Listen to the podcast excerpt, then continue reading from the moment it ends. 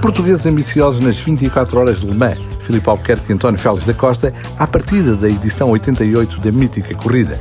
Baixa todo o terreno do Pinhal, marcada para o próximo fim de semana. Campeonato de Portugal de Karting prossegue no Algarve. Visita do Mundial de Rallycross a Montalegre, cancelada. São os temas desta edição do TSF Motores.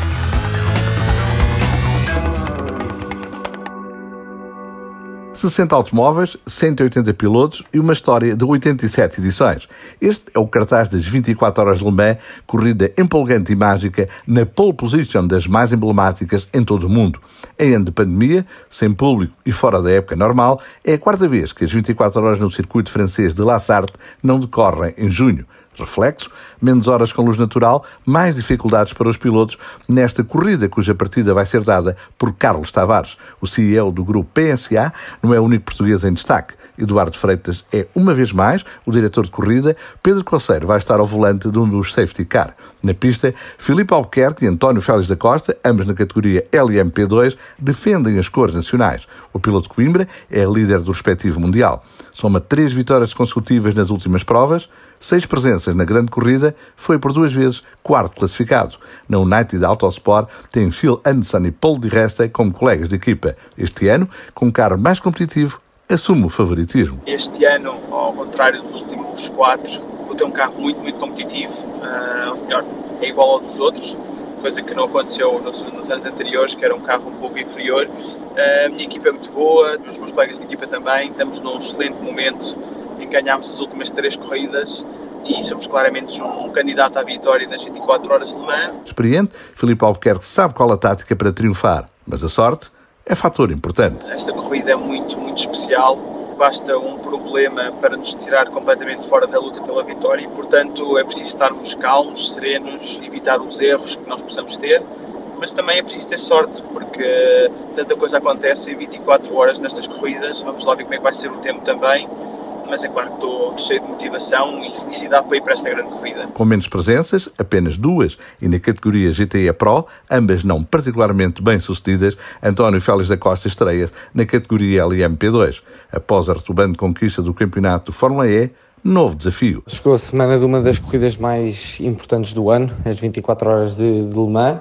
Já fiz os últimos dois anos com a BMW, mas agora é possivelmente o ano que vamos com as melhores armas para lutar pela vitória. Este ano na categoria LMP2, com a equipa J. Somos uma, uma boa tripla, temos tido uma, uma boa época no, no WEC, vários pódios, uma vitória. Trabalho já feito, deixa António Félix da Costa, apesar de tudo, muito confiante. Sabemos que as 24 horas é obviamente uma corrida que não depende só da velocidade, mas também da consistência e de ter a certeza que não fazemos erros, por isso temos trabalhado nesse sentido. A preparação foi bem feita, por isso vamos confiante para a alemã. Anthony Davidson e Robert Gonzalez dividem a condução do LMP2 da J com o piloto de Cascais. Desde 2012, ano em que Pedro Ramiro triunfou na categoria GT AM, que um piloto português não vence a alemã. Oito anos depois, haverá festa portuguesa, na corrida em que a Toyota é favorita à conquista do Tri. No domingo, à uma e meia da tarde, ficaremos a saber.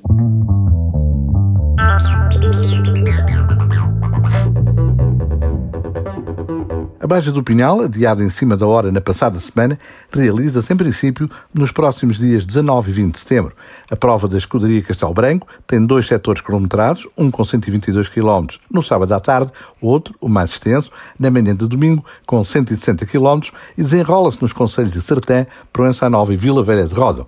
O reagendamento desta baja encurtou o intervalo para a etapa seguinte do campeonato, em Reguengos de Monsaraz, nos dias 26 e 27 deste mês. A manterem-se as datas, neste quadro de imprevisibilidade causado pela pandemia, ficam poucos dias para a recuperação das mecânicas após a prova do Pinhal Interior.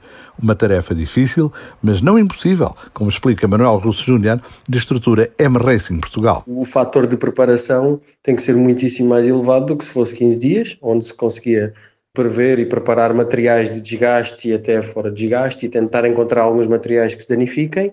No entanto, com quatro dias de diferença entre uma corrida e outra, uh, vamos estar um bocadinho dependentes da sorte e da exigência e dos danos provocados na corrida anterior para conseguirmos saber se conseguimos alinhar na corrida posterior ou não. Com duas provas realizadas este ano, o atual campeão nacional Tiago Reis lidera o Campeonato de Portugal de Tudo Terreno AM48 com 41 pontos, Miguel Barbosa tem 29 e Nuno Matos soma 24. Campeonato de Portugal de Karting Kia prossegue este fim de semana no Cartódromo Internacional do Algarve, em Portimão. Sete dezenas de inscritos nas seis categorias do programa, organizado pela ACDME e de acordo com as diretrizes do plano de contingência da FPAC devido à Covid-19.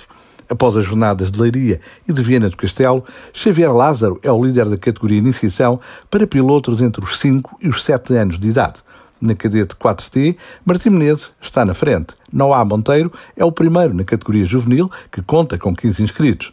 Duarte Pinto Coelho lidera a Júnior e na X30, com 23 inscritos, comanda Miguel Silva.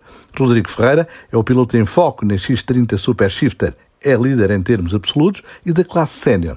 Hugo Marreiros está no topo da Master. Sábado, no período da manhã, há treinos livres e cronometrados. À tarde, duas mangas de qualificação. No domingo, a manhã é preenchida com as pré-finais. Ao início da tarde, realizam-se as corridas decisivas.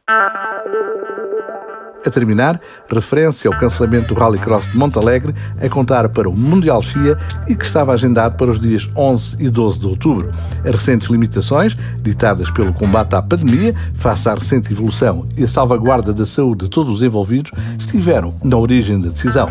O Mundial de Rallycross estará, em princípio, de regresso a Montalegre no próximo ano.